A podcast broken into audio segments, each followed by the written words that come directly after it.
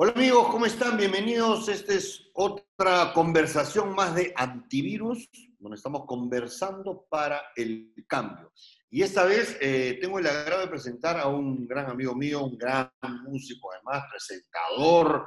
Eh, bueno, como todos los artistas eh, del Perú, nos dedicamos a, no solamente a, a, lo que hacemos, sino le damos la vuelta por todos lados. También tenemos esa creatividad y esas ganas de producir eh, por todos lados, y así que mi estimado amigo Jovan Tomasevich, músico, presentador del programa eh, Jamming, eh, productor musical. Eh, Jovan, ¿qué más podemos decir? Sergio, ¿cómo estás? Qué gusto escucharte y verte en cuarentena. Así es, hermano. Bueno, aquí como todos, eh, pensando un poco en el futuro, aprovechando esta cuarentena para, replantear varias cosas que van a cambiar en el rubro de, los que estamos eh, inmersos en el entretenimiento, ¿no? En mi caso es música, eh, y ver cómo, cómo mover nuestra ficha en el futuro. Como a todos, esta, digamos, esta situación nos ha agarrado en un momento inesperado, ¿no? Este, con maletas en mano, tal vez este, tratando de, de ir a, cumplir nuestros objetivos que teníamos planteados para este año, dentro de todas las, las cosas profesionales, familiares, etcétera. Este, en tu caso, por ejemplo, eh, ¿cómo, te, ¿cómo te encontró esta, esta situación? ¿La cuarentena, el encierro? Eh, ¿Tenías conciertos programados para el año? ¿Estabas en producción de disco? ¿Cómo andaba eso? Justo nosotros veníamos trabajando en un disco nuevo desde el año pasado y nuestra fe salida arrancaba a, unos 10 o 15 días de, de, de cuando empezó la, cuarentena. Y pensamos que como venía la cosa, probablemente se iba a extender a un mes, pero eh, nunca pensamos que todo el negocio de la música como lo conocemos ahora, tener que replantear, iba a cambiar el juego tan drásticamente. Ahora, ¿eso qué significa? Significa que, como tú bien sabes, eh, una producción musical eh, eh, es una inversión económica bastante alta, ¿no? Desde la grabación, desde las fotografías, los videoclips, la producción y, y, toda la inversión del viento para que la gente pueda enterarse que este material ha salido, ¿no? Entonces, obviamente, no tener, a, además de eso, ya teníamos algunos conciertos programados que también empezaban en abril para adelante, ¿no? Teníamos más o menos agendados unos conciertos hasta agosto, si no me equivoco. Y todo eso empieza, eh, las primeras llamadas con, con, los empresarios era, oye, lo movemos una semana, suspendemos dos semanas, y de pronto era, no sé qué va a pasar, vas a venir, vas a mantener el contrato. Obviamente vamos a mantener todos los contratos, pero lo que sí eh, nos ha, eh, lo que decía al principio, ¿no? replantear todo, ¿no? ver qué es lo, cómo es que va a cambiar el negocio de la música. Los conciertos definitivamente hasta probablemente el 2021 no se van a dar. Por ende, los ingresos principales de los músicos como nosotros eh, se van a ver severamente afectados y eso al mismo tiempo va a haber afectado también en los lanzamientos que hagamos, porque no hay plata para, para sacar. No, no, hay, no hay plata para invertir en que, en que la publicidad de este disco nuevo llegue. Entonces, básicamente lo que estamos haciendo en esta cuarentena con Zen es replantear e imaginar cómo puede ser el panorama futuro de la música y cómo nosotros podemos girar para que nos ayude a tenernos a flote sin dejar de producir, sin, sin dejar de sacar material, sin dejar de ser relevantes e interesantes para el público hasta que, calculo yo, eh, el próximo año ya se normalice todo, ¿no? Claro, porque, digamos, los principales ingresos de un músico son los conciertos. Siempre hacen los conciertos.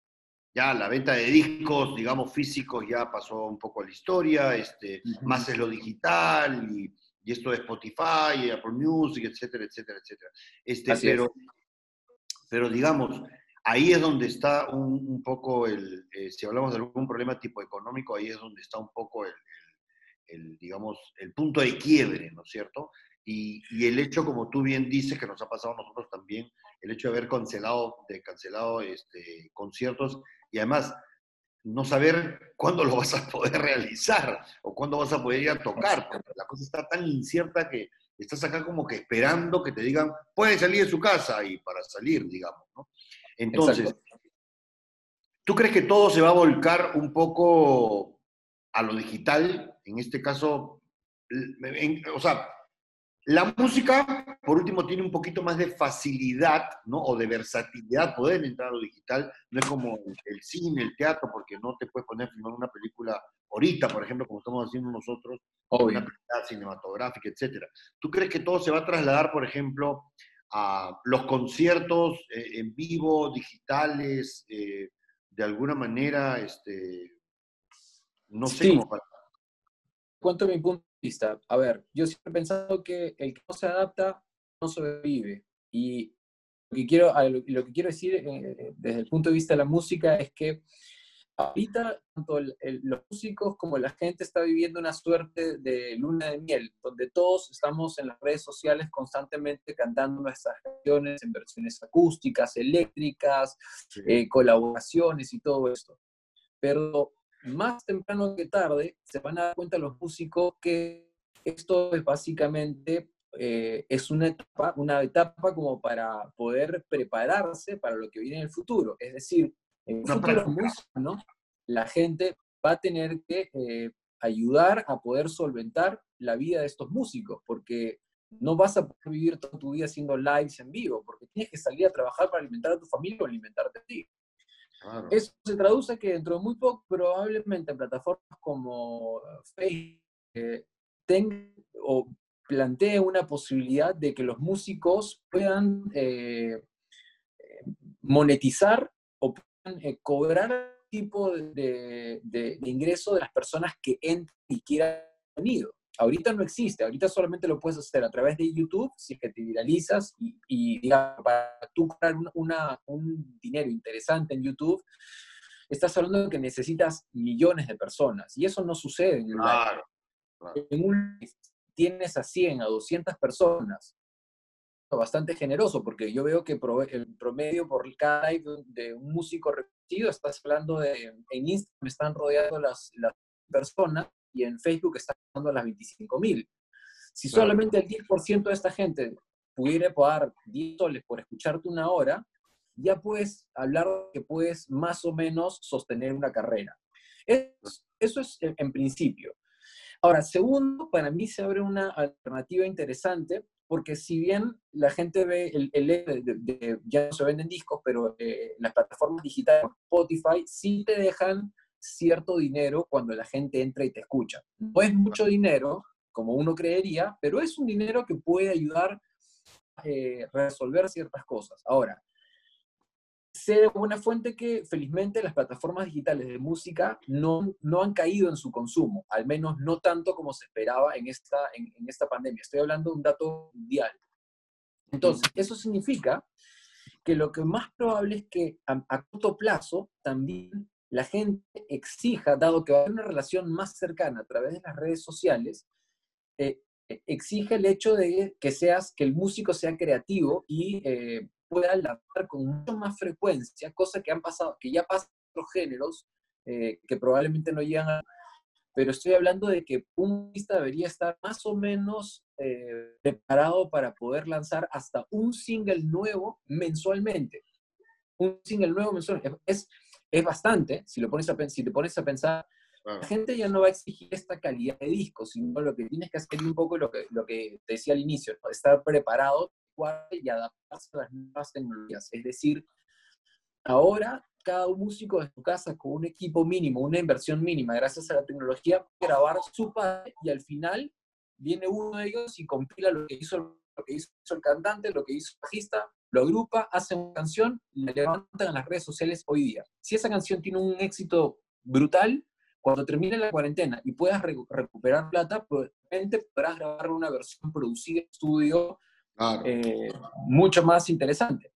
Pero la gente, la única forma de enganchar a la gente constantemente es que la gente sepa que cada, cada semana o cada, cada mes eh, Sergio Chabelo van a sacar una canción nueva. Porque si todos los días, toda la semana un live, hay más canciones, el primer mes te funciona, el segundo mes vas a ver que la, la, curva empieza a caer. Así que creo que estas son las primeras alternativas y primeras, eh, creo, soluciones que tenemos que nosotros ir pensando adaptarnos. Claro. Yo justo estaba hablando hace unos días con Domingo Seminario de Join Us, este, y, ellos están comenzando a hacer, digamos, este tipo de, eventos a través de la plataforma de Join ¿no? Es decir, este, cobrando un mínimo eh, para, para, que los artistas comiencen a hacer sus stand-ups, sus, este, su música, sus conciertos y, qué sé yo. Pero claro, él, él justamente me comentaba eso. Ahorita estamos comenzando a probar porque hay tanta hay tantos artistas, tantos músicos que están haciendo sus streaming en vivo gratis, abiertos, entonces que ahorita la gente, eh, digamos, es para mantener al público ahí eh, esperando cosas de uno, pero eso no puede durar tanto porque, Amarte, esta situación va a durar. va a durar.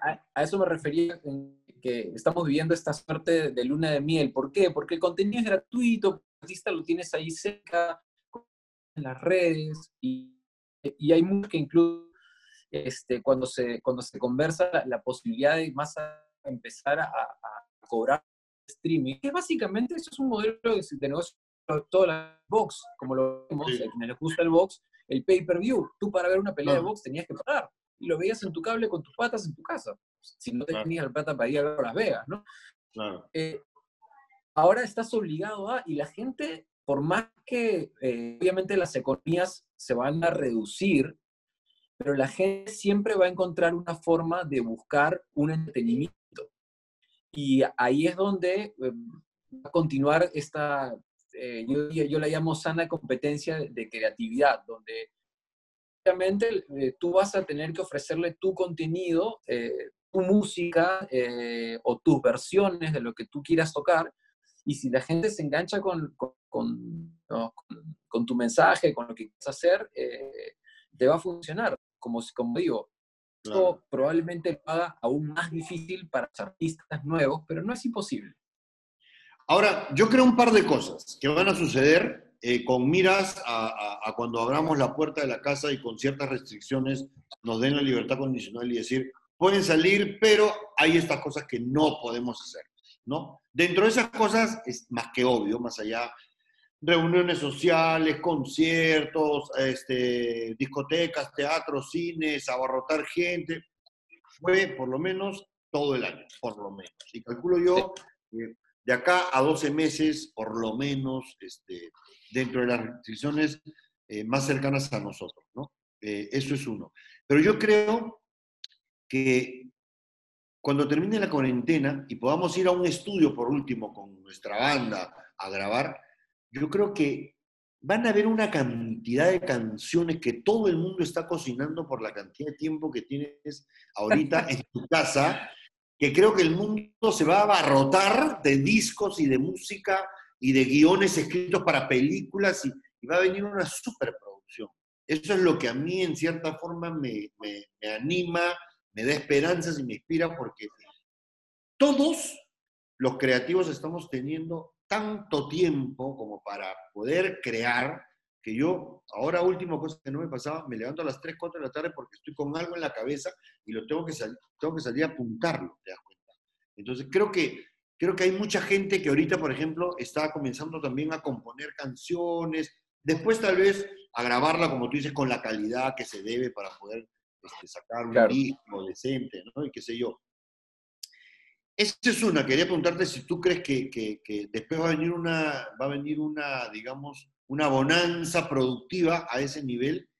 Y, y, lo otro que quería, que quería decirte, si es, que, si que tú crees que estás de acuerdo, es eh, que, por ejemplo, este, termina toda esta situación, puedes salir a tu casa, la gente se va a acostumbrar, y el músico también, lógicamente, el creativo, se van a acostumbrar o se acostumbrarían a o aceptarían la idea de poder ir, de poder estar en un concierto virtual, netamente virtual, por lo menos por una buena cantidad de, tiempo, de meses?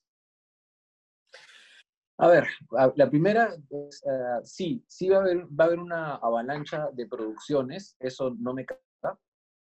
Todo, y especialmente porque mucha gente, incluidos también los artistas, los productores eh, de entretenimiento, se han dado cuenta de que el ser humano sin entretenimiento, sin música, sin películas, sin series, sin libros, hubiese sido cosa ¿no? Y, y, sería, y, que, probablemente va a ser horroroso todo este año si alguien, por ejemplo, no tuviese eh, acceso a, entretenimiento. Entonces, cuando esto se libere, gente ya se va a haber visto todas las series, se habrá escuchado todas las, canciones y, los, y por ende van a estar a la espera de ahora qué tienes más para ofrecer. Y además van a, van a querer ver a todos esos eh, se va a generar esta cierta, e, esta, esta, esta como relación, este, este romance de las redes sociales donde tú ves al, al artista a través de una pantalla, pero tú quieres verlo en vivo. Y cuando esto se abra, después de tan, puedes haber tenido una relación tan larga como las relaciones cibernéticas, ¿no? ¿Cuánto tiempo aguantas teniendo tu novia este, por, por, Tinder. Tinder, por Tinder. por Instagram. Ya tú dices, bueno, ya, ok, ya, esto tiene que, tiene que concretarse, ¿no? Claro. Y lo mismo es, en, en ese aspecto, sí va a pasar lo mismo. Ahora, eh, con respecto a lo de las salidas y, lo de los conciertos, si la gente, me decías si es que la gente va a querer salir a los conciertos, ¿a eso te referías? Yo creo que va a haber una psicosis, un miedo lógico de, no ir a sitios por un buen tiempo, más allá de que nos lo vayan a ir permitiendo. Pero a lo que voy es, yo creo que se va a crear una costumbre, un hábito a comenzar a verte digitalmente también. Entonces, eh, va a haber un, como un, se va a crear como un formato nuevo que creo que al final, del cual nos vamos a acostumbrar de alguna u otra manera, ¿no? Yo creo que hay una tecnología que nosotros todavía no estamos viendo, pero probablemente nuestros hijos sí, y ya la han experimentado, y yo lo he visto, y he visto, he visto el futuro. y te lo voy a contar. Hace el año pasado, mediados del año pasado, este, me imagino que a estas alturas todo el mundo conoce lo que es el juego, este, Fortnite. Oh, claro. Que dentro de todo, en la con los hijos en casa, saliendo de vacaciones, es como medio, a veces ayuda, ¿eh?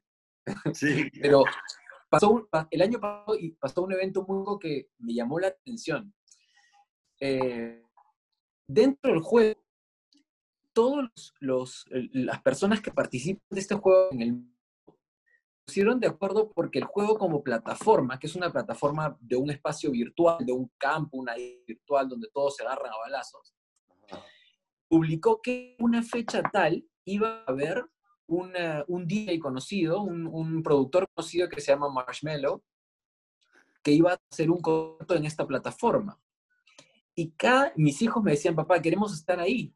Y cuando entré con ellos a ver de qué se trataba, esto es muy loco, porque efectivamente sale tipo Marshmallow eh, o su avatar tocando en un escenario creado en este mundo de fantasía. Cada persona que está ahí, o sea, cada mis hijos que están en, en, en, al juego, entraban con sus propios avatars, o sea, sus personajes. Y bueno, tú sabes que Fortnite es una mezcla de peleas baile, ¿no? Sí. Entonces, tú veías que diferentes jugadores de diferentes partes del mundo, todos los que estaban en esta sesión, que fueron millones, estaban en esta, en este, disfrutando de la música en vivo y haciendo los bailes, siguiendo la música a través de sus avatars. O sea, estás hablando que esto es una, esto es una locura. Es básicamente algo así como, no sé si llegaste a ver alguna vez la película Radio Player One. No, eh, sí, Radio Player One. Eh, de esta, es una película futurista en la cual básicamente los seres humanos existimos en un mundo, pero nuestra realidad la construimos en base, a una realidad virtual donde nosotros creamos qué personaje tú puedes, tú puedes ser hombre, mujer, puedes ser un mutante, puedes ser un cocodrilo, puedes ser este, flaco, puedes ser tú quieras, puedes volar, puedes tener superpoderes, todo en un mundo virtual y tú vives en ese mundo virtual y puedes ver shows y puedes, y tú, o sea, tú como, este, como, baterista de una banda, Sergio Leni puede de repente mutar a un Teletubby de verdad, un Teletubby mutante, ¿entiendes? Y la gente va a ver los conciertos y tú puedes estar sentado en tu cama porque lo puedes haber programado todo. La gente va a pagar por ir a ver lo que tú estás produciendo de manera virtual. Ajá. Compadre, me acabas de hacer ver el futuro. ese es el futuro, ese es el futuro. ese es el, o sea, eso es algo un poco más allá de lo, de lo virtual, eso es el... Pero ya, ya pasó, ¿ah? o sea, ya sucedió el año pasado y lo hemos, lo hemos visto a través de nuestros hijos. Este, y eso es lo que va a pasar con las generaciones. Lo que pasa es que ahorita lo que hemos recibido es, una, es un empujón futuro, es como que oye, ¿esto tú creías que esto iba a pasar en 10, 15 años? Brother, esto lo vas a tener que acelerar ahorita porque, por esto. Claro. Creo que por ahí, creo que por ahí va, por ahí va la cosa. Es como este, el Fortnite es una locura, pues sí, yo lo he visto a mi hijo que estaba metido ahí en, el juego ahí y todo, y llegó un momento en que yo tenía que estar al costado porque decía, ¿con quién estás jugando? ¿Qué estás haciendo? Porque el pata hablaba y decía, aguanta, aguanta, ¿no? Entonces, pero claro, es un mundo paralelo, pues, es un mundo... Exacto. Y, todas esas cosas que ellos van acumulando, tipo las ropas, los, este, los, los bailes y todo eso, que obviamente para los padres es una cola de plata, pero para ellos ese es un mundo virtual donde ellos están creando el personaje que tienen en su cabeza.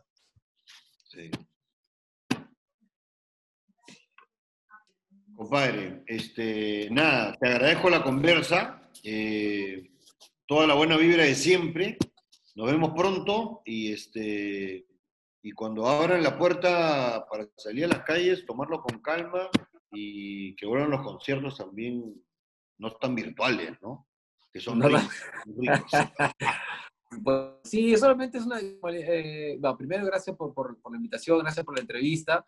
Este, ojalá con lo que hemos conversado podamos ayudar, podemos ayudar un poco a crear el panorama a muchas personas que deben tener miedo o incertidumbre de qué es lo que va a pasar en el futuro y puede que no sea tan drástico, puede que todo esto, de hecho, van a salir cosas positivas, como te decía al principio, es solamente cuestión de, empezar a ver eh, ciertas perillas y, adaptarnos a estos cambios, nada más, ¿no? La vida va a continuar y, nos vamos a reencontrar, pero de hecho ciertas cosas van a cambiar ya para, para siempre. Claro, y todo cambio siempre trae cosas buenas, nuevas y buenas, por último, ¿no? Así es. Así Tal cual. Un abrazo fuerte, Jovan. Cuídate mucho, saludos a la familia y, este, y nos vemos pronto. Nos veremos pronto. Cuídate mucho. Chao, chao. Chao, brother. Cuídese.